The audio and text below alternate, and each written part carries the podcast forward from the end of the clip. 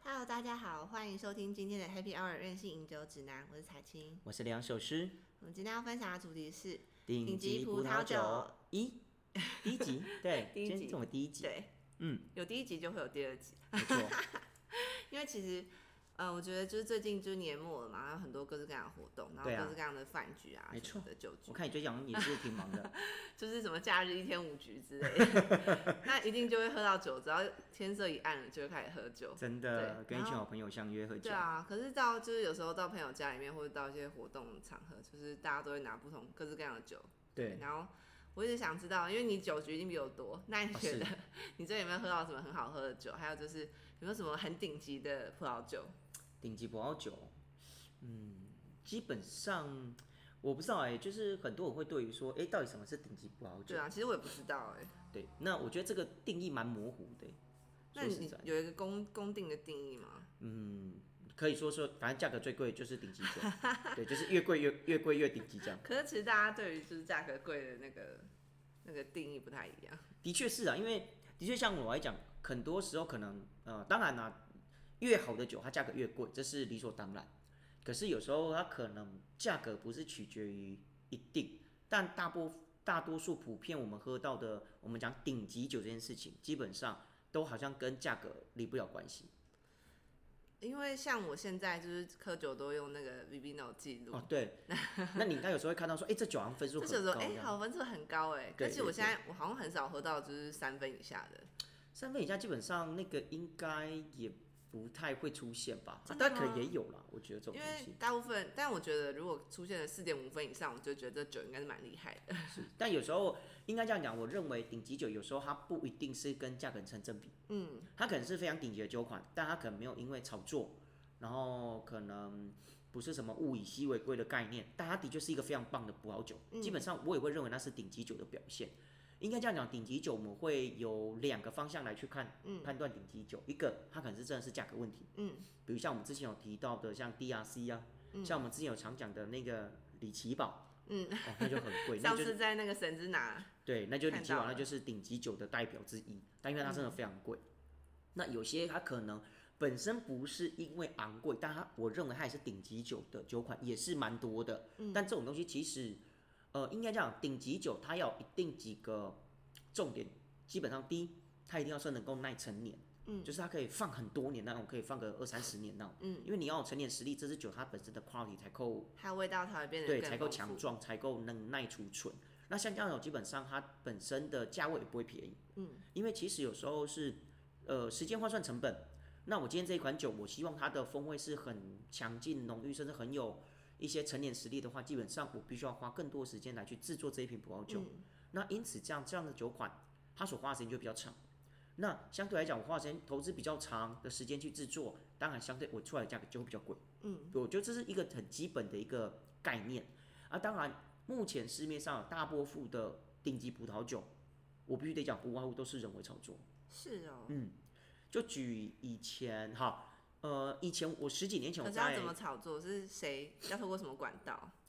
举几举个例子，像十几年前我才刚开始做葡萄酒的时候啊，嗯那时候我常听很多一些老一辈的前辈或是呃一些有才喝葡萄酒的收藏家，他们都会常跟我抱怨说啊，以前那个五大多少钱啊，一瓶几千块，对，什么酒以前多少钱这样，就觉得很便宜。但现在这些讲他们讲的这些所谓五大啦，这些所谓顶级酒，现在都是万把块。嗯，为什么？因为第一，物以稀为贵，现在喝的人越来越多，收藏越来越多，那我价格就是市场需求问题嘛，供需问题，因为需因为求很大多，人都想要喝这对，些很酒，多人都要买，很多人都要收，所以它价格就自然会开始水涨船高。为什么？因为即便我价格往上拉，还是有人愿意买，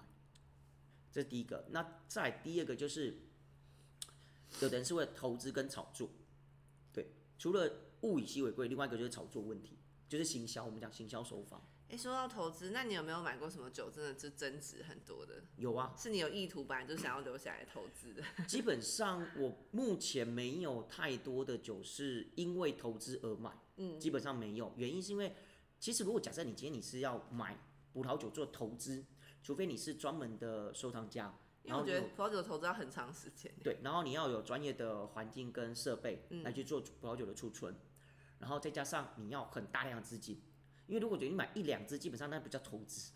那个真的不叫投资，它他们在家投资基本上他们大概就是一次可能就一几箱，百支，呃，没也有不那到一么百多只，呃，就是几一一箱次一定要一箱，因为对它，一个原木箱才有它的价值在。原木箱是六支嘛，呃，有六只，有十二只不一定。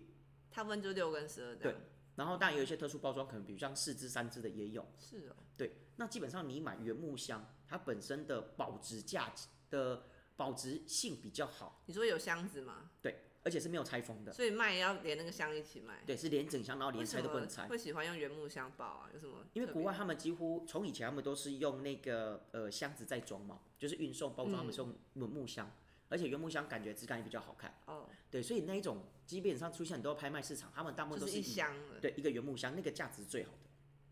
因为没有裁缝啊。就像很多时候很多人不是会收藏一些玩具啊，或者说一些哦公就仔，是没有开箱，对，要连同整合连拆连都没封有拆膜都那一不种，能拆，对，，那种价值是最高的。哦，对，因为它等于是不太会有仿冒的这个问题。嗯，那这种东西就变成说，你看哦，如果假设今天我要我要收藏，我要增值，那你会你会去买那种几千块的东西吗？呃，不你划说算吧？几千块的一瓶酒即是不是，便增值也只有几千块而已。对啊，感觉对幅度好像不会有太对多，，那如果说你今天要增值，你是买几万块的，一瓶几万块，那增值幅度就很大，对不对？对啊，那问题是你想一箱好，我们不用多 六瓶，一瓶几万块，六瓶那一箱要多少二钱？十万。 十来万。那那嗯那所以说，现在目前有什么增值？目前增值最高幅度的酒，嗯，基本上最高幅度的酒其实蛮多的，主要还是看市场需求。嗯，就好像这阵子很多人都在炒作某一款，那它价格就一直涨。对，然后还有另外一件事情会造成葡萄酒涨价，或是炒作，还有一个拍卖市场。嗯，拍卖市场一直是左右葡萄酒市场浮动价格，因为常常会出现说，哇，啊这一支酒它在哪什么什么拍卖市场上又拍出多少多少价格，然后因为这样的拍卖活动来去拉升这一支酒的所谓大家对于心目中的地位跟价位。哇，那一支拍卖拍出一瓶一百万，那你认为这一瓶要一百万，那其他酒是不是要跟着涨？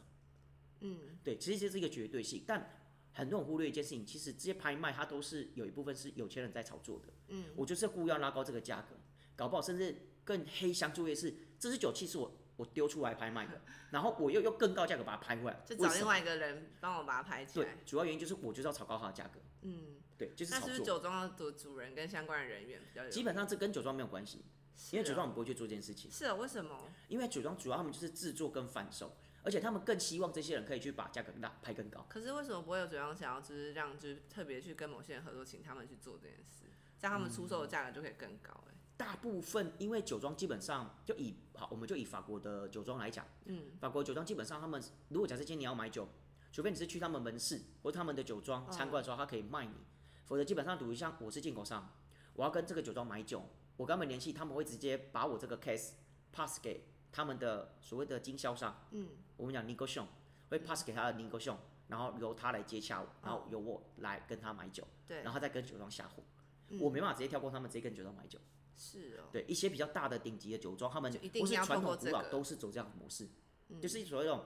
呃层层分润的概念。嗯，对，这是一种保障，一而种且这样的做传法，统跟机制这样。对这种做法是早在一百多年前就已经存在这样模式的。因为以前的酒庄他们只是单纯我就制作生产，但我没有销售管道，所以我必须要找专门有懂销售的人合或是作的通有路通路的人来帮我做销售。嗯所以他们就会找一些所谓的经销商或代理商，我们讲 n e g o t i o n 嗯，那这个 n e g o t i o n 它可能本身不是只有卖这一家酒商的，它可能同时会手下有好几家酒庄，那他可能就是拿着我的产品，然后去兜售给有需要的人，不管是饭店也好、餐厅也好，或是葡萄专卖店也好。嗯，那渐渐衍生再去成为一个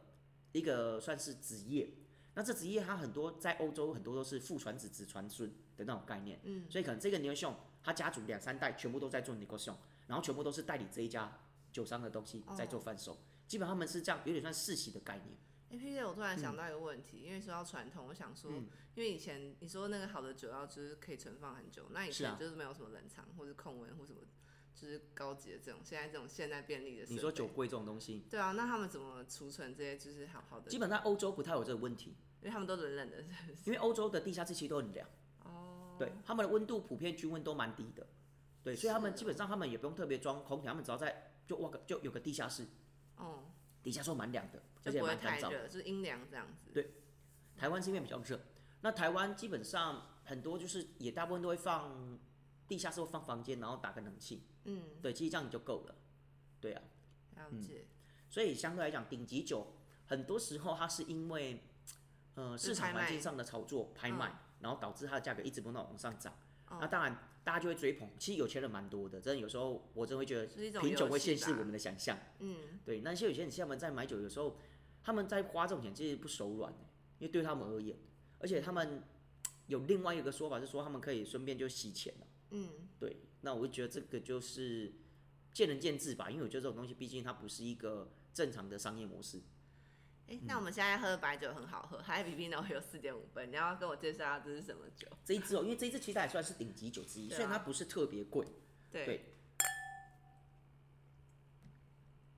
这一支呢是来自那个南法融合产区 g o n d l u 这个产区的 v i o n i e 融合要怎么念？ c o d u b o 啊 n 对，融合丘或是 c o d u r o n Village 融合村，我对看一下它的文字。但它的名字不是融合，它的名字是 g o n d l u 这个产区的名字叫 g o n d l u 嗯，那 g o n d l u 基本上它主要是以做白酒为主，然后嗯它是专门融合酿造最厉害的 v i o n i e 白酒的产区之一。嗯然后我们今天喝的这一个呢是主教园，是来自一个教堂，古老教堂底下山坡的葡萄园，是非常古老的老老藤葡萄园。因为它的那个酒标上面就有一个，就是很像教堂的东西。对对对，然后下这面个算是顶级酒款了。那这一款是前阵子刚好跟朋友喝，然后我们就是有开一支顶级酒，那这个是我个人蛮喜欢， 对啊而，且分数它蛮真的高很顺，就是因为昨天有昨天跟很多朋友聚会，然后就喝了一些特别酸啊、 特别涩涩的白酒，然后今天喝到这就有一种啊遇到天使一般。对啊，你说这是顶酒，这算是顶级酒啊，因为嗯像这样的酒款基本上它都可以放个好几十年都不是问题它。是二零一三年，二零一三年，所以已对啊经大概六六七年了吧。嗯，那这个葡萄有什么特色啊？基本上比欧涅是一个非常多变化的葡萄品种，嗯，对，它有另外一个名字叫魔术师的葡萄品种。因为上次你说有个葡萄品种，大家就是觉得变化性最大，然后大家最爱的一个葡萄品种，啥都那吗？还不是不是，是不是灰皮诺之类的啊？有点忘记了。嗯，就是它可能会就是因为它的就是酿造方式或者它的就是成年的长度，然后会有非常多就是千奇万变的风味，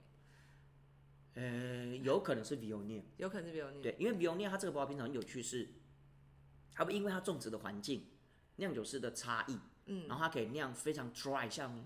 s h a b l y 这种 Chardonnay，它也可以酿得非常饱满厚实，像我们现在喝的这样嗯的一个所谓浓郁型的白酒，它可以酿得非常的有贵腐香甜气味的甜白酒，嗯所以它可以它可以酿的风味非常非常多样化，所以为什么会被称为是魔术师的葡萄品种，就是这个原因，不过上次你说到那个品种好像是红酒，就是红酒的葡萄那就是皮诺诺，哦，对，那就皮诺诺，所以是灰皮诺、呃，黑皮诺，黑皮诺、黑皮诺黑，皮诺，对，皮诺。那。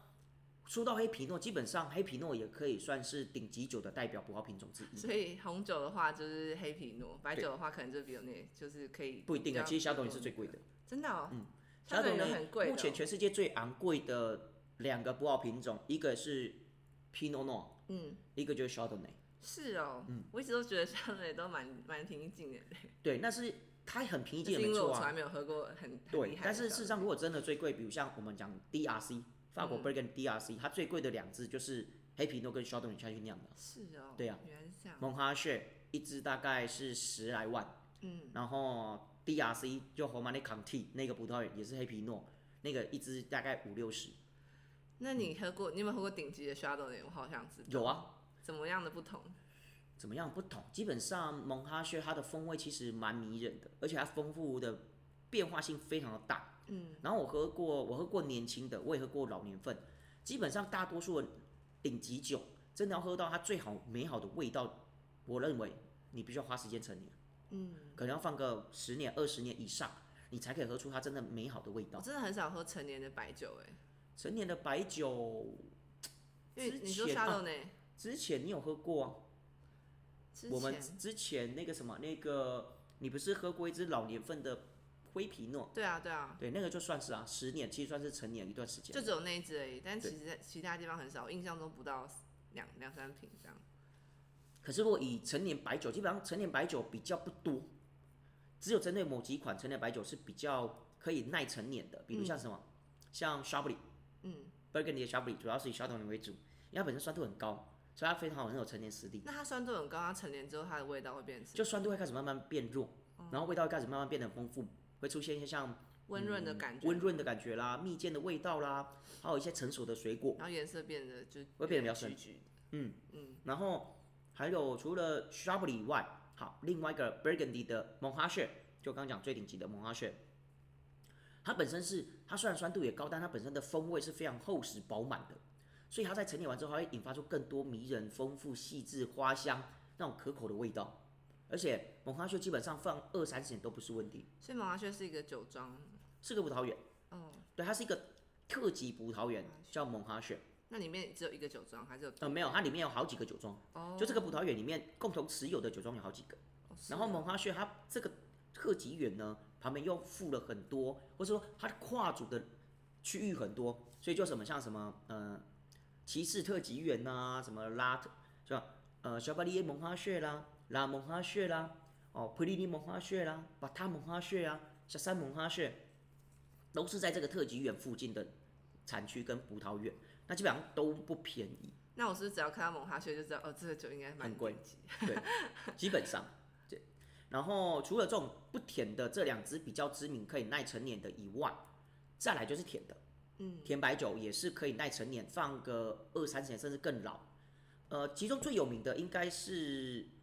波尔多的 Shadow e c a n 我很常世界在那个顶级酒甜白酒。上面看到小豆 Shadow 很在常波尔看到多这个的在法文的概念是城堡，城堡，城堡，只要看到哦城堡就要叫 Shadow。哦，对，那比较常出现是在波尔多，哦因为波尔多大部分都是酒庄，嗯，所以都有城堡，所以他们都会叫 Shadow，什么啊小多拉菲啦，是真的有城 Shadow La Fu 啦，堡，嗯，他们真的有城堡，我 是真的是真真没的看有到城城堡，小多马够啊等等之类，他们都会用是 Shadow，城堡附近的那样的感觉吗？应该说他们是以这个城堡作为他们的标的物，作为他们酒厂的精神代表。哦，哦那像在 Burgundy，他们也有 Shadow，可是不是 Burgundy 就比较少，因为 Burgundy 他们比较多的是酒农或酒庄或酒酒的那种所谓农舍，那这一种他们就不会叫 Shadow，Shadow 就是指城堡的意思，所以你说在波尔多那边那个比较多的叫 Shadow。那是比较大的，就是他们习惯会用 shadow 来作为酒厂的名称结尾，比如说是，比如像哦 shadow m a g o 就是马哥堡，嗯，然后 shadow la tu 我就拉拉兔拉兔堡，所以它的那个规模大小跟就是 Burgundy 那边的就是比较大吗？也没有，其实没有，它只差是不一个一个名字的念所以法，哦，就像有的像有的就。呃，就比习如惯像性什么大厦什么 大厦，哦什么什么某某大厦，哦然后就这个大就是一个一一个 building 这样，你懂我意思吗？嗯对，跟一栋房子为什么不就啊什么什么什么什么栋房子就好？没有，它就叫什么什么大厦，嗯感觉是一个 building 这样。那 Burgundy 它不一样，Burgundy 它大部分都是比较偏酒农，就比较乡下地方，他们没有太大漂亮的那种城堡。所以波尔多是在有点都市，就是对，它是个港，它是个知名的港口。哦，对，所以 Burgundy 那边大部分就不会用 Shadow，除非某几个，比如像什么呃 Shadow v u j o 嗯对 v u j o 城堡，还有像什么很多啊，有一些他们都有特别的 Shadow 的城堡，它这真的是城堡，但那现在就是乡村的城堡，对，但是也是也是蛮，就你像是以前看那种童话故事，那种中古世就世是纪有在那种，很久很久对，很就是久一个以前荒山野，然后就一个 一个城堡在里森面这林样，里面只有有一个城城堡，对对对对对对，它就这样，这样好的概神念。奇哦，但在 Burgundy 主要他们都不太会用 Shadow，他们都用 Domain。嗯，斗美就是指酒农或酒庄的那种概念，懂它，就不是城堡，嗯，对，就不是什么堡，它就是比如像刚一直在提到的 DRC，它的 DRC 的 D 就是前面的 domain，嗯 domain Romani County，然后它就是康帝酒庄，嗯，对，就类似这样的概念。了解，对，那我们刚刚提到说，呃，白酒可以陈年，除了刚刚讲的 Chablis 跟呃蒙哈谢以外，其实它不就是甜甜白不甜白酒大概就这两个，大概叫甜白酒。甜白酒就刚刚提到的，像 Chateau e c a n 世界顶级甜白酒之王，它就可以放常年的 age，因为它很甜。我觉得甜白酒有放才能可以想象，对，它等于是它的甜度就不会那么高，然后还引发更多的酸度。甚至之前拍卖市场上曾经出现过一支一八九几年的 Chateau e c a n 一百多年的 Chateau e c a n 好可曾经在怕，拍卖市场出现过。然后那瓶真的可以打开来喝吗？可以听说有人打开来喝，因为是可以喝的，是真的可以喝 的不。是是可以喝啊，但是只是觉得打开哦，瞬间那个钱喷出来的，可对他们也搞不好还好就啊，还好，还好小零钱，然后除了小队 K 以外，还有甜白酒，除了波尔多的小队 K，还有另外一个什么，像德国的 TBA，对 TBA 它算是一种酒的类型，它是一种呃贵腐甜白酒的名称，全名叫 t o r k h o m b i e r a s l i s e n 嗯，对，简称 TBA，就叫中文叫枯葡精选，干枯的葡萄，然后逐粒一颗一颗挑下来的精选，所以它本身非常的珍贵，非在常德昂贵。国，对，是在德国特有的啊，奥地利也有，但最有名的是德国，那个也很贵，那个也不便宜，PBA 非常非常贵，然后也可以陈年很长时间，因为很甜。那、还有像什么哦，另外一个贵腐甜白酒也很有名，在匈牙利好特的别、托哦。凯，托凯这个这个特这个产区叫托凯，然后呢，它是什么那个 Essencia，就是贵腐甜白酒，然后那也是可以放上百年都不是问仙题。侠就是贵腐甜白酒原的来意的思意思，对，贵腐甜白酒的意思。然后呢，基本上他们都会，他们贵腐葡萄的名字叫阿树，阿树，嗯，对，所以他有时候人家就会写阿树 essencia，对，不外乎我必须得讲，葡萄酒要能够耐陈年，有几个重点，就是高酸，酸度一定要够高，高甜，要么你就甜度很高，高单宁，你就单宁要很很强壮，嗯，哦，比如像什么，像单宁强壮的有像波尔多，我们常讲波尔多五大五大，什么是波尔多五大？波尔多我们刚刚不是在讲它很多那个城堡嘛，对啊，对那那边就有很多有钱人。那波尔多基本上有分左岸跟右岸，嗯，那左岸基本上我们讲五大是只有指左岸这五家，他们有分等级，一级酒庄、二级酒庄、三级酒庄、四级酒庄、五级酒庄。嗯，那一级酒庄基本上它就有五家，所所以我以们就最称好的是为一五大，级嘛，对，就称为五大。嗯，那这五大基本上他们的酒都非常的有陈年实力，它是在左岸，在左岸哦，因为它的味道非常的浓郁厚重，单宁非常的强劲，所以他们可以有很棒很棒的陈年实力。嗯，对，放个三四十年、五六十年、七八十年都不是问题。嗯，然后也因为这些五大它非常知名，然后产量非常少，然后全世界都在追捧，所以它价格也是一直不断的往上涨。嗯，就举最有名的其中一款，它曾经涨幅大概有两三倍，Lafite Chateau Lafite h o s h e 对那一款一九八二年曾经涨到最夸张，一瓶拍卖市场二十五万一瓶，但那时候是因为炒作，因为全世界很多人都想要买拉菲喝拉菲，所以它主要是因为炒作关系那。你有喝过吗？呃，我有喝过拉菲，但我没有喝过一九八二那一支，对，因为那太贵了。当然不太可能， 当当然后期它的价格就没有炒作之后，它价格就跌下来了，对，对，价格就跌下来了。所以我觉得这个是一个比较有趣的现象。对，哎、那你有没有喝过成年的贵腐甜白酒？有啊，我自己本身也不少，你自己本身也不少，对，因为我呃我收藏蛮多贵腐甜白酒，因为我个人蛮喜欢贵腐甜白酒，而且是贵腐我甜都不白知酒其道实你喜欢贵腐甜白酒，很耐放，它很耐放，嗯而且它陈列完之后，基本上它的甜味就不会那么明显，嗯然后喝起来就会变得优雅细致。是哦，嗯，都没有喝过，有啊，贵腐甜白酒其实还没有我不没有喝少，过，就是比较成年的贵腐甜白酒，因为比较少我只有见吃，过很新的。比较少见。哎、那刚才有聊到说，那你目前就是虽然说你没有投资， 但你有一些酒款有增值，那你有没有增值最多的酒是什么？有啊，是什么酒款？嗯，什么酒款哦？比如像是红酒还是白酒？有一款那一支我个人很喜欢，呃，基本上我这边先跟各位分享一个观念，就是、嗯像刘洋首饰本身，我虽然买酒我不是为了要投赚钱投资， 但你也不要你也不要想说你是要赚钱，但如果假设说，诶，今天我买这支酒，隔个几年之后，诶，你转卖你可以赚到一笔钱，就你是会也是觉得一个开不心。错的感对，这个不错 不错的概念，但千万不要把赚钱这件事情看得太觉，得重失。心不要太重。对，你就把它你就把它想成说，说哦，感这觉支这酒比较有潜力，对，不错，然后你可以买，你可以收。那即便它到时候没有增值太没有好增值喝太多，或是你没有卖掉，你自己喝你就很开心，因为现在买的价格绝对会比你以前买的更哦，这味道我香，现在这是换另外一一支款酒，对，另外一款，因为很多葡萄酒，葡萄酒目前呢、就以二二十年来讲，不管哪一款葡萄酒都是涨的。是哦，对，这真比的假的？对这比投资什么股票来的更好，就是它就是一个 基本稳定上成长的很稳基金，就你不管怎样，它一定不会跌。只要保存的好一点，对，这样保存的好。而且加上另外一件事情，因为我们都有年份差异，比如说假设好，彩琴你因为你之前年轻你买了一支自己的年份酒，一九九二年，对，那可能当初你说啊十年前买很便宜，但你说现在这一支酒一九九二年会不会随着时间开始慢慢的消失？因为买的人他们会喝掉，那市面上这支酒的呃所谓的能见度就开始慢慢下降。那当今天有人要买，它价格就会一直往上涨，因为物以稀为贵嘛。而且这个酒只要过那个年份就不会再产啦、不是说我明年再产一次，一九九二年不可能，就那个年份过就没了。嗯，所以为什么它会涨？原因就是因为物以稀为贵，它它会随着时间一直不断往上增长。嗯，除非有一个状况会跌下来，那就是这支酒已经过了适应期。哦，每一支葡萄酒都有一个生命周期，可是真的好难知道这个什么适合放多久。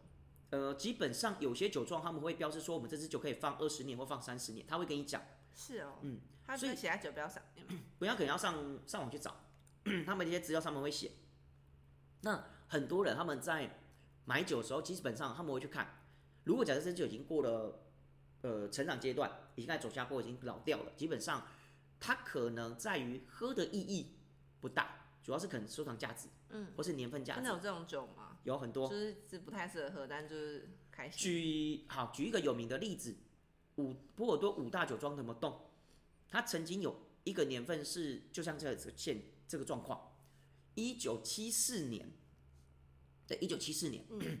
那一年呢，基本上一九七四年年份并不好，哦，对，并不好，分数很低，然后呢也不耐储存，可那一支酒呢在摩洞里面一直有非常高的价值，为什么因为一九七四年它是很少摩洞酒庄，它从原本的二级酒庄变升成格为一级酒庄的那一就年特。别的一年？对，而且它酒标上面的那个酒标啊，摩动他们每一年都会请邀邀请一个设计师或画家或艺术家，然后帮他们酒标做一个设重计，新一个的艺设术计，这一样个艺术品啊、嗯不管是画作也好啦，雕塑也好，那就把那个作品放在他们的酒标上。嗯，所以摩动基本上每年的酒都酒标长不都一长样，不一样，那对年就很特别有纪念价值。因为那一年的酒标是毕卡索的胜利 V，真假的？对你说酒请神毕加索来酒来神弄的胜利 V 的一幅画。哦，对，然后就做他们酒标上。 然后，所以那那一支酒就有两个很重要的意义、哦，有一个因为刚好是某升栋级从原本的一二级酒庄升格为一级酒庄的年份。嗯第二，上面的画作刚好是毕卡索死呃算死后的死前最后的一幅作品《酒神的胜利 V》，哦，所以那一支酒的价格那个画作是跟这个酒庄合作吗？呃，应该说摩动他们基本上他们都会跟这些艺术家会，沟然后通啊来吗去沟通，然后以往摩动他们是这样，就是呃，你这艺术艺术品做好之后，这艺术品是归属我我有，然后我就会拿酒跟你换，哦，然后除了这个以外，他还会再送那个艺术家的出生年份酒。所以他们真的有跟毕加索沟通过，就是我这样子。好，这个也很有趣，是当初毕卡索他死前他是不他是不卖那幅画的，嗯，他是不想把那幅画给摩动的，对，是呃，毕卡索死后，然后有他的遗孀才把这幅画，嗯然后给到魔洞，是然后也为了庆祝魔洞他们从升级，二级酒庄升格为一级酒庄，所以那支酒很有意义价值。所以你说它的好喝吗？基本上应该没那么好喝，但有没有坏掉不确定，因为这保存问题。但它的价格基本上它都在市面上有一定的价值在。所以他们真的持有这幅画。嗯，那你刚刚说酒神，什么是酒神？我从来没看过。其他就是呃希腊的一个古老的一个神神职的传说，嗯，它就是一个很像什么，呃，葡萄酒酒神巴克斯啊，嗯对，他就是呃头头戴那个草冠，然后嗯手拿葡萄，右手 拿酒。好像你上次说的那个什么爱 酒丽神园，那酒神基本上他就是呃代表农民丰收的一个神，他也算是一个丰收之神，嗯，所以很多酒葡萄神只酒有一个，对很多葡萄酒上面都会有酒神这样的一个幅画，只是酒神每个画都不一样大，家诠释的不太一样。对，有的是画的像小孩，有的画是像老人，对，很多。那在你心目中酒神你是想怎样？酒神哦，就没见过哎，我不只有是见过酒啊，因鬼为。你看过很多酒标啊，那你觉得理想上，你觉得酒神应该最常见到的酒神大概就是婴婴儿状态为的，什么？就天真无邪啊，天真无邪的酒神，嗯，天真无邪跟的我想酒神。象的差好多。当然也有看过那种就是长了胡须的那种络腮胡的，那毕卡索的农田酒神大叔长怎样？他就是个抽象画，毕卡索画都很抽象啊，所以他的哦抽酒象的神，酒神，对他只是说这个酒神庆典，哦对，就是就是一个庆典，然后画的非常非常抽我真象的。太孤陋了，但是就是想知道，改天如果看到 真真机或者什么本本人的话，可以。哦，可能 很难哦，可能可以上网找一下图片啊。对，但我们再找一下没图有就片给看你到那看。个有有酒的那个酒标的话，可以认得出来。对对对。对啊，反正像这一种，它就是呃，因为名气大，然后这个就你说它增值嘛，它也不不会特别增值，但它的名气是因为很大，所以它的价格也不会跌。但往往有些我有看过一些酒款是这样，在国外的网站上，它的价格就很便宜。我说啊，怎么可以这么便宜？因为很简单，对国外而言，他们认为这酒已经老掉过头了。嗯，所以他们价格就会开始往下走下坡。其实葡萄酒它有一个生命周期，他们当然是希望大家在最美好的阶段喝到这支酒，因为这是最棒的。对，那只要过下坡之后，它的酒的价值就开始往往下递减。嗯，但这会可能跟刚刚呃我分享说，可是流浪兽你不是说人家酒就只要只要你成年完之后会涨价吗？的确是会，但变成说就是需求问题。比如假设说好，呃，彩青你因为你的年份你收了一批你的年份酒，然后呢，你可十年前收很便宜，那隔了十年之后它价格已经涨上来了，那再过个十年，它一开始价格往下掉，可是你是有人今天想要找那个特殊年份，可是已经很难找，为什么？因为你是二十年前的事情了，嗯，对，所以已经很难找这个酒。那今天有客人有人要买这支酒，它还是有价，格基本上就是随你喊，只要他愿意接受，你就你就卖。因为就很少人在买啊。对，已经很少人在卖，而且很少拥有这支酒，你说赚赚不赚？赚，涨不涨？肯定涨。嗯，所以有时候就是市场问题。其实说实在，葡萄酒这种东西跟股票一样，一定是有人要对买这个股票，股票才会涨。如果没人买，这个股票就跌。同意吗？对，所以葡萄酒也是如此。因此呢，我会觉得为什么不不要把葡萄酒这种东西涨或跌看得再太严重，原因是因为股票至少它不能吃不能喝，只能当壁纸，搞不好壁纸就显拿丑。 好，酒就是把你对，把它但葡萄喝酒掉至少你可以喝掉啊，就算它跌到怎样，你喝你还是很高兴啊。为什么？因为可能别人现在买都比你以前买还贵啊，然后再加上你放了那么多年，现在喝你觉得很有意义价值啊。嗯，对，所以有时候其实顶级酒，当然如果假设我们今天站在一个商业模式来看顶级酒，不外乎就取决什么，你的酒庄背景、你的价格、然后成年实力、陈年实力、年份，年份，它分数，分数很重要。可是分数是谁定义的？分数可能是由知名的某几个呃还大是师奖项呢？对他们来去定义这个酒的呃品评，可能针对这个是年份评，论家是不是？对他们可能是针对这个年份。所以为什么好？刚刚我们之前提到的，为什么一九八二年的 f 会这么贵？因为它的分数非常高，对，甚至有很多那种什么百大第一名一百分的啦，Robert Parker 一百分的啦，那种一百分的酒基本上价格一定会涨，嗯，因为它分数高，表示这支酒的呃状态品质是非常好的，因为这个年份所生产出来的葡萄等级是非常好的，很有成年实力，嗯，那既然有成年实力，那表示它可以耐储存。那可以耐储存，我刚刚有提到，能够耐储存的酒，大部分都是顶级酒的表现之一，嗯所以这价格就自然会往上涨。那那些奖项，就是因为很多每次看到一些酒的介绍说哦获得了什么奖嗯哼什么奖什么奖，嗯，对，那那也会影响他的分数。会一定会。嗯因为有时候其实你说葡萄酒讲白，它就是一种行销啦。嗯，对，它就是一种行销。因为我们现在在喝的红酒啊，它有那个芭乐味，然后很顺，芭乐味吗？应该是有草一哦，我懂你有一意点思。点小小芭乐味，好，就是那种草草系风味。嗯草系哦，对，就所是以草。芭乐是属于草系，哎、芭乐是属于草系风味，像 s o b r a n Blanc 常会有这种味道。所以这个是吗？这一支是非常年轻的酒，就是它呃前几2020天、欸对前几天我们喝的薄酒啦，春嗯庄老藤。哦村庄老藤是什么意思？就像是老藤、老树葡萄，哦，然后它就是是那个对，然后它是春庄级的薄酒来。上次我们在薄酒来那一集，我们有喝薄酒来，但我们喝的是一般的薄酒来新酒，酒，对，但这一支是春庄等级的新酒，这等级支更好。是今年的酒，真的是好今惊年的酒讶哦，对，然后非常的因为它就是有香，然后很花香香、紫罗我兰、好喜欢这草个味，味道，很少喝到这个味道的红酒，薄酒来新酒。对，但这就个它也是新酒，嗯，这是新酒，但这支是老藤，所以很有陈年实力。我个人蛮喜欢的，今年的二零二零这就年。是可以放个几年的那种波士对，顿没错，新酒没嗯错，没错。上次有学到，好，那再来，我想很多消费者会有一个另外一个问题，就是说，哎、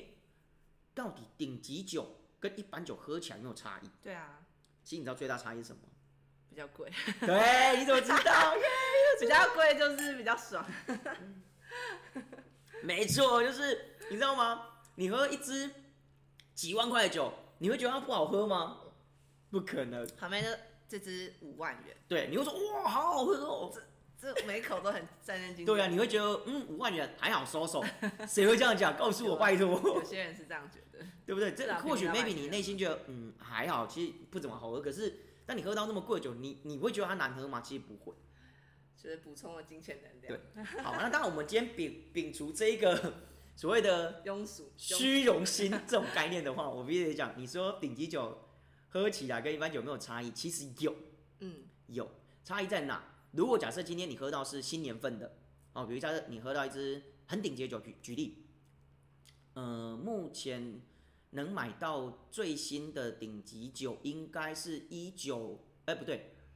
二零一五年的波尔多基数酒，因为那一年的分数很高，甚至啊啊，不要说一五一六好了，一六年的魔动，五嗯大魔动分数一百分，这一百分是哪一个哪一个评分？呃，嗯是由知名的评论家们所给予的分数。他们是一群人在给分吗？对，他们可能是一群人，或是有一个组织，嗯他们会特别针对全世界的葡萄酒，然后那我做们会评比。出杂志吗？有，他们有找到这，比如像 decanter 啦、wine spectator 啦、葡萄酒观察家啦那啊这你有些，买吗？ 我没有，因为那都是国外的。 嗯你带你要你就要从从从国外订。哦，台湾以前有，比如像 decanter 曾经台湾有中文国际版，嗯但后来那个就出版不好，所以收了倒了。哦，对，好，回到我们回到我们主题，比如像我刚刚讲的，我们动二零一六年一百分，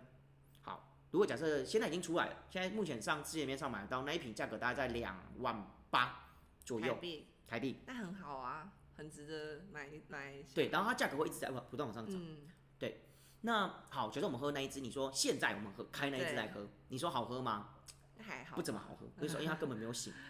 太年轻应了。该感觉涩涩的。对，就是很闷，然后没有详细表现。比如像上次我不是跟你说，我们你有说喝那个到啊吕奇堡神神之新年拿，对就是新年打份开嗯啊吕奇堡，这不是我喝的李奇宝，对，就香气没有上来。跟你说它贵不贵？很贵啊，好不好喝？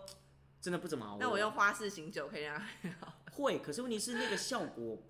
有限有，限，因为越是顶级的酒款，它真的 需要它时越需要间的花时间去哎、去陈年，嗯真的需要花时间陈年。那如果假设今天好换一个状况是，我们喝一支好一样是摩动，然后我们可能喝一九八三年的哦，刘洋硕士的年份，一九八三年的，现在喝就非常的好喝，就会非常好喝。为什么？它现在 age 的时间刚刚好，嗯，所以现在喝到就会喝到非常美味、花香，可能烘烤、橡木桶、杉木、比什么都心喝得什么都到喝得到，腌制梅很多丰富。当然有时候还要看保存状况而定。嗯我认为保存对葡萄酒有非常非常大的一个影响。我老实讲，所以你说喝起来没有差异，有真的有差，只是看你是怎么喝这一支酒。嗯但往往大部分很多人喝这种顶级酒，讲白了就是喝它的名气跟它的价格，嗯而不是真的喝到那支酒最美好的味道。大家还是比较虚荣一点。毕竟是钱不钱的问题。 对对，所以你说梁氏有没有喝过顶级？有啊，地下室有喝过啊，喝过好几支啊，连最贵那支喝过。可你说好喝吗？ 是不难喝啊，可是真的有需要花这么多钱花去买五嘛十万买那一支酒来喝吗？其实倒我觉觉得花花这个一除非千今块天就可以很好了，今天刘洋手是一个月是赚个五呃千万好几，呃一个月可能没有，不要不五要，百万，对啊，可能赚个一百万这样。那我觉得一百万你就买了哦、不要一个月赚一百万，我我偶尔开个一支五十万的还好吧？ 我 我觉得一年不我一年一行千欸 两百万呢、我一年一千两百万，然后买一支五十万的还好吧？ 是不是？笑死这不难啊，对啊。那你说买不买买啊？可是你说我会不会买？我买不起啊，因为刘洋手是不是一个月一百万的收入并没有我啊？觉得大概月薪的五到五趴到十趴，就会让我觉得很贵。一个东西，一个东西五趴到十趴，我都会觉得很贵，内心就会觉得纠结。我觉得这是每个人的标准不一样。对标准不一样。对啊，像刘老师会有一个非常有趣的现象，就是当也不是只有我，其实很多做葡萄酒的人都有这样的现象，就是当你在葡萄酒这个圈子待久了，其实你在看一个东西的价值，嗯你不是以新台币来去定定它的价值，嗯，而是以酒作为衡量基准。你说任何东西看人对家，比如像好一双鞋子，你说啊这鞋子很厉害，这什么，比如像什么啊 Timberlake 的那种那个高筒靴，哇这很棒，一一双大概就是三四千块这样，哦。然后想象中是大概是几瓶酒，对，可能大家会觉得可能打个折，就说哇，打个八折很便宜耶，三千多块买得到。我就觉得哇，这一瓶大概 是大概怎么样的大味概道？是两支特级，那个大概是一支特级远的酒，而且嗯，这个好像有点多。 你懂我意思吗？有时候我们就会 用，就是我知们道了我的知世道，我们的世界观已经变成价像值一瓶其一实瓶以酒在那边葡萄酒衡的量价值来去论定，所以很多人会觉得说啊，两手是买酒好像买的很夸张。对，其实我在消费能力这件事情啊，你说要我买衣服、买鞋子、买就裤买不子，下去，其实我很难下得了手。嗯可能一双鞋子很便宜啊，一一双鞋子一千多块，一可是支就特级人啊，一双鞋子一千多哎，哇，这个有点贵。可葡萄酒一支两三千，哇，啊，好便宜哦，买买买。特级眼三千，我拜托你哪里找？先买个一箱再说。对我常常会这样，所以以至于觉得刘洋说为什么很穷，真的穷的只剩下酒，真的不是这不是没糊弄道大家，理，是真的就是刘洋是就就是是钱对来说穷到就是只酒剩，下酒。真的因为对，因为对刘洋手而言，我觉得当然了，买物质用品是生活必须，我觉得这个我还是会买。对，可是对于其他额外的消费，我就觉得其实没有那个必没什要，么必除非要我是必要消费品，否则基本上我不会特别去买这个东西。比如像鞋 子，OK，可能 maybe 我就买一双鞋子，然后可以一穿个穿个五六年这样，穿到坏掉 为止，对，穿到不能再修为但止其实这你可样。能一天喝的酒就已经超过那双鞋价哎、，对， 糟糕，可能这个月随便哎、哦，已经买 过几万块的酒，哎呀，糟糕，我买太多了。已经喝了不知道几张鞋。对，然后衣服、鞋子、裤子可能是嗯半年才才才买一次，嗯，所以有时候这种东西就是，呃，每个物质认定不同啊啦。那我觉得这非常有趣。那哎、我们今天时间也差不多对了。啊，我觉得我们第一集该结束了，对，我们其实关于顶级酒这件事情还有很多还没跟大家聊。对，我们那就我期待们一下第。一期待下一集，那我们这一集先到这。那如果对顶级酒任何问题，记得在底下留言，让我们知道。或者你然要后收藏呢什么酒啊？对，也可以跟我们分享你到底有收藏过什么顶级酒，或是你喝过很厉害的顶级酒吗？记得跟我们说哦。然后别忘了追踪彩青的 IG，好，刘洋寿司 IG 跟 Facebook。耶，那我是刘洋寿司，我彩青。我们下次再见喽，拜拜拜拜